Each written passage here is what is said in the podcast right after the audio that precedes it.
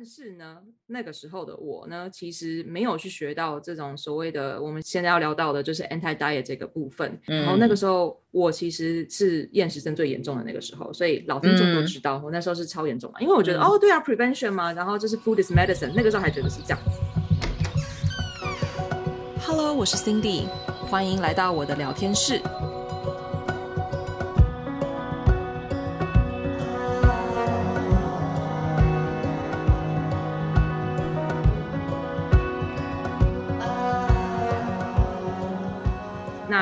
我就很想问问说，其实你那时候是我们俩刚好就交叉嘛？你是我是一九年回来，一九年过去刚刚好，真的对，哎，所以对啊，我一九年回来的时候看我的就是台湾的 social media 是没有人在讲什么 health at every size，或者是说节食文化怎么样，oh, really? 比较少。嗯、但是大部分那时候我追的就会是营养师，就会是走那种呃图表类、热量表这种。所以我就想说，哎，你那时候才刚从台湾要去美国，所以嗯。可能也没有常常接触到这一块的部分，就很想知道说，你现在为什么也这么热衷于就是 food freedom 这一块？嗯，我觉得是因为我跟你一样，就是我觉得是因为我自己的经验。其实我之前很长的时间是帮大家做减重减肥这一块，那其实我现在也有在帮，就是客就是客人啊，或者是带着大家做这一块。但是我觉得很重要的是你要怎么样。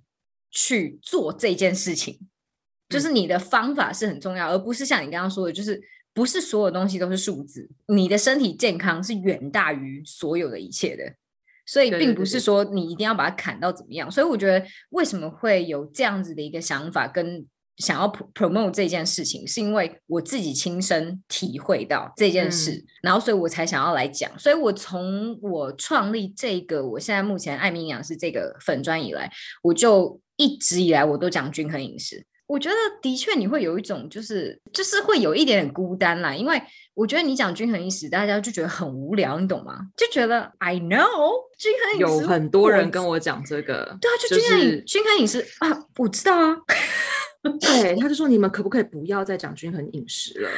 对他们觉得你有讲跟没讲一样，你为什么不告诉我我应该怎么吃？对，我觉得我跟你讲，这这个就是我们。辛苦的地方，大家要体谅我们。为什么呢？因为营养这件事情是一个平衡。我觉得不管什么事情都是一个平衡。嗯、就算我们的心理，今天在讲心理学，我们的心理也是一个平衡。所以营养这件事情对于我们健康来说，也是一件平衡的事情。我们不可能跟你说你要吃到多多，你要吃到多少什么，因为每个人都不一样。没错，所以，所以我们能讲的就只有均衡饮食。我们只能跟你说，在这个区间内，或者是你不能不能太多，也不能太少。所以你听起来就是说，好，所以是什么意思？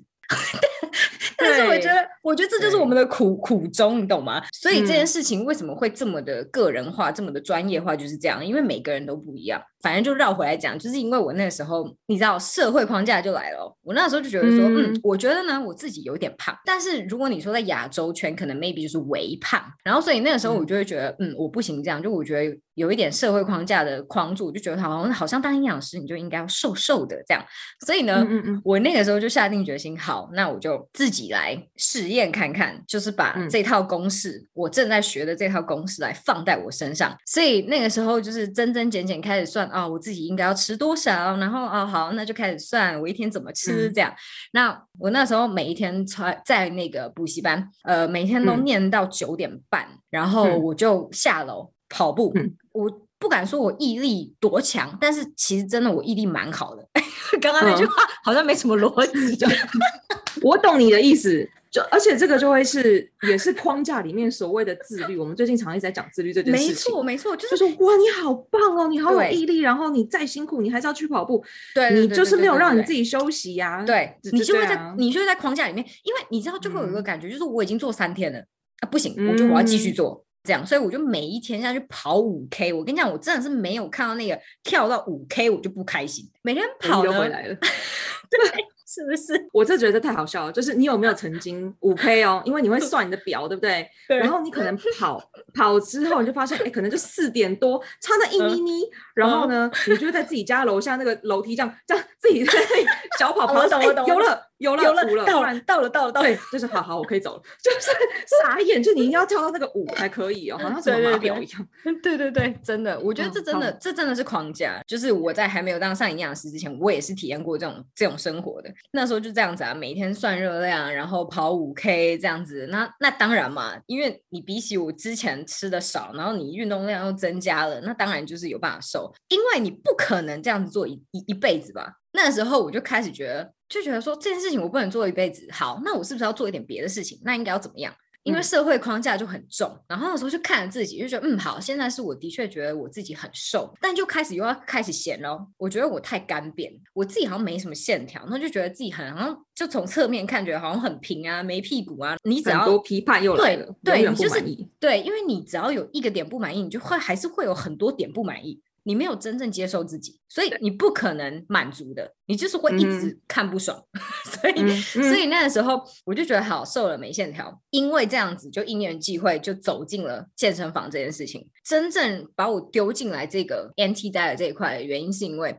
我发觉了自己的问题。那个时候减重的时候，我会发觉到我自己突然很想吃某一几个东西。非常明显，嗯、你只要在砍热量的时候，然后我就会突然超级无敌想吃饼干，嗯、那种咸、咸的那种饼干，我就很喜欢。然后我就会发现，我对于这个东西的欲望，就是已经大到有一点我没有办法去 handle 的一个状态了。嗯、然后我就觉得怎么会这样？嗯、因为我一直以来我都不喜欢，因为我把所有我正常能吃的东西减到很少嘛。你就会莫名其妙去渴望这些东西哦，然后我就觉得很不正常，我就觉得奇怪，然后所以我后来就又尝试了，就是回归正常，非常正常、非常正常的饮食。有一天，我就走进去那个 grocery store，然后我就看着那一排饼干区，嗯、就看着那些东西，我跟你讲，丁点感觉都没有。我真的觉得那个瞬间就突然好像醒了，你知道吗？我就开始就是有一点踏入了这个 anti-diet 的这一块，然后我就开始有去看书，你知道就。哇，就是 A whole new world，对不对？对，就里面讲的东西完全就是我经历过，完全一模一样。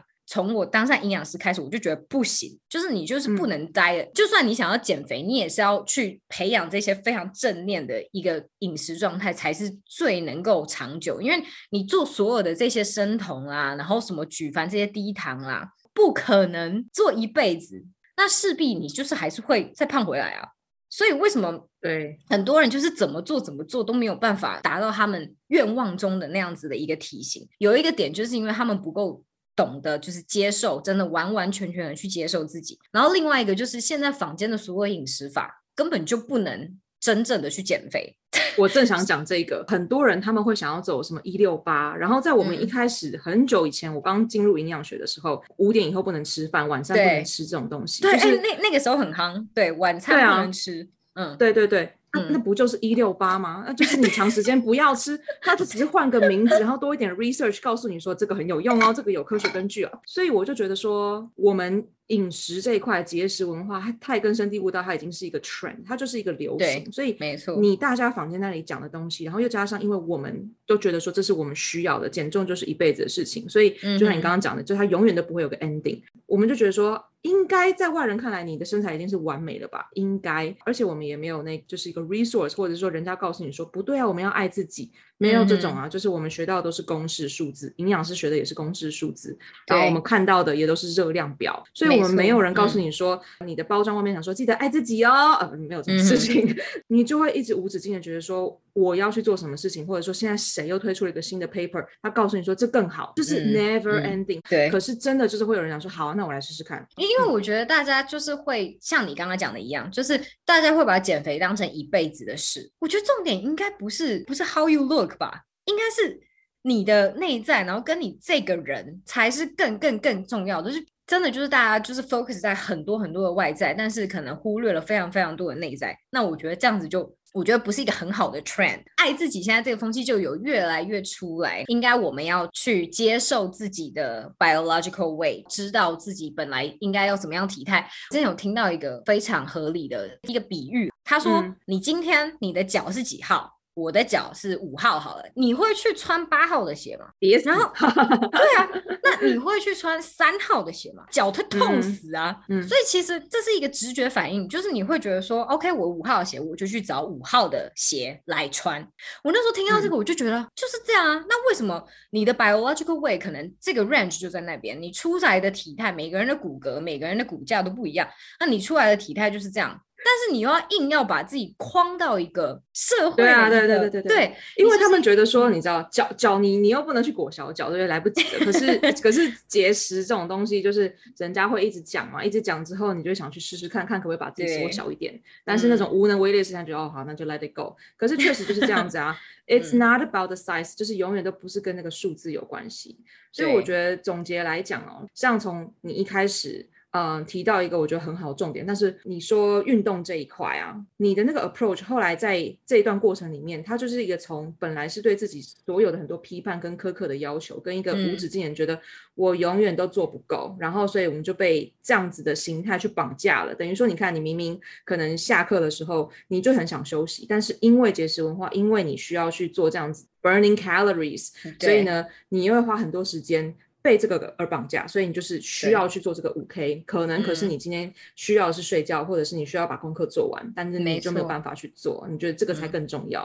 嗯、然后再来又到了健身的部分，就觉得说，哎，你可能是瘦了多少多少之后，那现在还是不满意，我又要再把自己进健去达到什么样的一个效果，让我自己有什么样的体态。可是回过头来讲，嗯，如果我们今天是真的可以去 accept your body，你去接受到你自己之后，知道说原来我可以相信我自己，嗯，我们就可以转移。出来这样子的一个监牢，跟这样子一个被接受文化被捆绑住的感觉。嗯、所以你刚刚也有讲到说，不可能用那个方式做一辈子嘛。所以我们刚刚简单也讨论说，有很多很多饮食法。我们以前学出来的东西真的是这样子，就是我们的 program 里面学到就是那些公式，我们要怎么去帮病人去算他需要什么样的营养素，这是不可避免的。但是我们需要去做的事情就是去 unlearn 这些事情。所以你就觉得说，哇，我们走了这么大一遭，然后我们花这么多钱，然后考了这个执照，然后最后就是 所有东西就是绕一圈过。对，回到本职，嗯、回到早知道就是学厨艺学校，有没有？就是 回到一个配食物，对不对？就是这么简单的事情。然后像我就觉得说，哎，你应该也有很很多这样的感觉，就是因为毕竟走团膳跟走饮食这一块比较少嘛。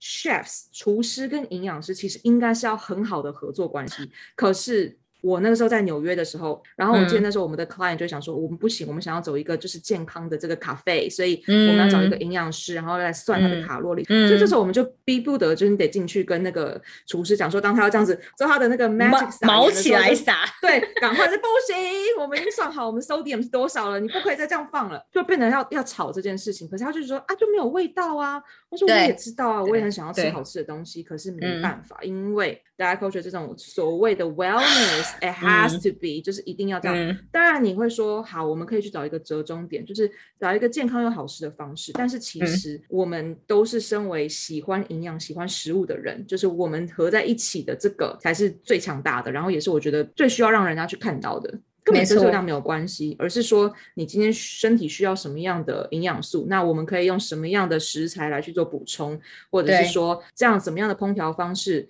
哎，那可以保留更好的营养元素，或者是说用什么样烹调方式，它可以更好吃之外呢？哎，那个色香味怎么去做，让我们会可以更正念的去享受我们吃的东西嘛？没错，然后最后一个就是你说那个零食的部分，确实，嗯，我觉得节食文化会让你有一种感觉，是我逼我自己去把热量减低之后，你就会发现你的身体会用很多不同的方式来跟你传送讯息，说，嗯，I need food，然后我需要这些能量。嗯，那你的方式可能他就是告诉你说，那我想。要吃零食，可是以前你在吃的很正常的时候，你是没有这么强烈的感觉。可能你进到那里面想说，哎、嗯，我可以吃吃看，但是不会到强烈说，我好像整个整个 seven 那么把它买下来，有没有？对，没有。对，但是可能就是对啊，我打开，然后我吃个几个，哎，我就可以很顺利的包起来，然后就，就要收回来。对。对，对，可是那个时候，只要是任何我的 client，他们是对于饮食失调的，你就会发现说，嗯、他即便你想要把它收起来，你就还是一直脑袋里面想着说，他在我橱柜里面，然后我好想要吃几个，可是我现在吃了五个，我不可以再吃了，我好想再吃五个。没错，没错。然后，没错，因为我曾经也有一个营养系的同学，嗯、他也是，他就会把他的那个 energy bar，然后就是切成八小块。嗯，那其实你 energy bar 你就是一个这样子这样吃就好了，但是他就觉得说这样子可以让我尽量不要一下子失去 control、失去控制的把它整条吃完。嗯，但是如果你今天是走一个你是 food freedom，你今天就是给你自己足够的空间，跟你足够的能能量去吃你该吃的东西，它是与生俱来，你知道什么时候可以停，什么时候可以想要继续吃的，它不不一定要这么的这么的努力去克制你自己，说我该停下来了，它是很自然而然的，就是这就是我们讲的要想要讲讲的这个自由，也想让更多人去知道，但前提是你真的要够够有下定决心，说我要相信我自己，我要接受我自己。如果今天有减重的需求，因为像你的就是有些 clientele，他们还是需要做减重，我们不是反对说你就不要减重了，就是让你自由放飞，也不是、而是说你要减重的过程之中，你的那个 mindset 很重要。没错，嗯，方式很重要。你如果是一个珍惜自己，有一个 self compassion，哎，我不知道 self compassion 中文要怎么翻译，但是一个珍惜自 己的方式有没有？嗯、珍惜自己可以，嗯，可以可以好珍惜好、嗯。所以，那你有这样子，你觉得你已经够可以珍惜自己、相信自己的话，我们再来做减重，我觉得这是可以的。但是你就不会再让自己深陷到那个洞里面，觉得说完了，它是一个无止境、永远没有 finish line 的一个。对一个过程，它不是这样子。嗯，我觉得跟你讲的一样，你要 unlearn，你要把这个 diet culture 再丢掉。然后让你回归到自己最原始的本能。嗯、就你之前，我记得你好像之前有分享过一句话，就是如果没有这所有的 diet culture，其实你正常吃，这就是一件非常非常正常的事情。真的有一个重点，就是大家应该都知道啊，就是吃东西应该是要是快乐的。当然，大家已经把它就是好像变成一个恶魔的感觉，像那个时候低糖的时候，就觉得好像碳水好像就是什么妖魔化的一个很可怕的一个食物这样。但其实、嗯、其实食物就是一个中性的东西，它也。没有什么不好，而且它还可以让你觉得满足，然后可以让你达到营养，这这完全对 对啊，这完全是一件好的事情。然后我觉得悠游悠游效应这件事情，大家真的要很清楚的理解，这件事情是对身体非常不好的。非常多 research 就是讲说悠有的这件事情，你如果体重一直这样子。高高低低，忽高忽低的这样上上下下的循环的话，其实是非常容易增加你心血管疾病啊、diabetes 啊这些东西的风险，其实是非常对身体是很不好的。最重要、最重要的就是你要去认清你自己的身体，然后找到你最适合、最适合自己的饮食，然后建立好你自己跟食物的关系。你知道养自己的身体，真正的去满足自己的身体，减重这件事情完全是一个副作用，就是负效应。其实你是走在一个让你自己更健康的路上，而莫名其妙捡到了一个减重的一个 就是附加品。嗯、对，因为、就是、可能会增重，可能会减重，但是你不同的时间点你不知道。但是问题是，你如果每一次都是以一个 OK，这是我现在我身体需要的，那你也不会特别去 care 说，我每天这么爱我自己，我吃了 这些东西，然后为什么为什么增重了？哎，你的 focus 就不会在那里了。你的身体会调节。到你身体最适合的一个 biological way，就是最适合你身体。我们每个人都有一个 range，嗯。你在这条路上，在这条均衡饮食、认识自己这条路上，你就会得到这个副产物，就是你会得到一个最适合你自己的体重空间。一个 weight，yeah，对。Yeah. 它其实不管 weight 是什么，重点是你，就是你可以确定说你是健康的。无论今天你的生活环境怎么去改变，嗯，或者是说你今天能吃到的食物有哪些，嗯，你就可以相信自己说，我至少我如果可以 intuitively，或者是我这样直觉性的，嗯，我正念性的，我去享受我的食物，跟去注意到我自己身体讯息的时候，你的每一刻都是健康的，这就是最重要的，因为。对啊，你需要一个健康的身体，让你陪你一辈子。可是如果你今天像刚刚你讲的这个悠悠，呃，你一下体重很高，一下体重又降低，然后可能再低一点，然后突然又爆高，嗯，这个是对身体一个很大的负担。他永远都不知道他自己在干嘛。对，对，所以他的身体跟整个讯息就混乱了。混乱，混乱之后，嗯，没错，你再要再去想说，那我要来做正念，你会发现很难，那个杂讯就会太多，你就不知道你该相信什么。这时候你就会觉得很像一个在河水里面的想要去找一个浮木，你会找谁呢？因为你的身体你又相信不了，你就要去找新的饮食计划再把它扶住，那就是一个无止境的，对，对啊，对啊，无止境的 diet。没错，没错，游上岸吧，各位，直接游上岸来，跟我们呼吸新鲜空气，呼吸新鲜空气，自由的空气。其实你刚刚默默已经把你的 take away 讲完了耶，真的啊？还是你要总结一下？你你想要跟真的好了，真心话时间。我们虽然 k 笑归 k 笑，好，就是我们现在来一个语重心长，就是这个 moment，好，就是你想要跟大家想要走向饮食自由，然后最后得到这样子一个轻松的感觉。你想要跟他们讲的一个 take away 是什么？如果你自己没有办法，那我觉得可以找找就是专业的人协助你，去真正走到这个让自己身体最舒服的一个状态，然后重新去建立一个跟食物的关系。其实我身边的人也有人是从来没有摘了过。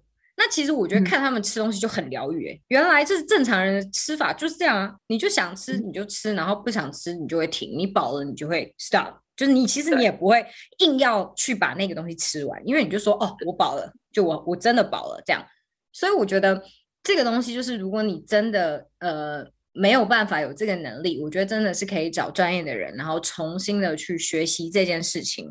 然后让你的身体去接受到这些可能遗失的讯号，嗯，对，然后重新找到一个最属于你自己，然后也能够陪你，我觉得陪你一辈子很重要，就是能够陪你一辈子，你能做一辈子的这个饮食方式。健康这件事情并不是只有外表，有一件事情很重要，就是其实有一些人你可能觉得亚洲人觉得他微胖，但其实他是很健康的。我觉得这健康不是等于瘦，就是这件事情真的完全不相等。所以我觉得健康是大家要 focus 在身心灵全方位的一个健康。对，不得不说，台湾人因为可能因为地小，所以我觉得大家的团结性很够。就像那个时候我们在抗那个 COVID 的时候也是超强，嗯、就台湾人的团结力超强。嗯、所以我觉得完全对台湾人有信心。就是我觉得 只要把正确的 mindset 就丢给。台湾人，台湾人就会你知道发扬光大，对对，所以我们可以好好把讯息丢 出去给大家，对对对对对对对。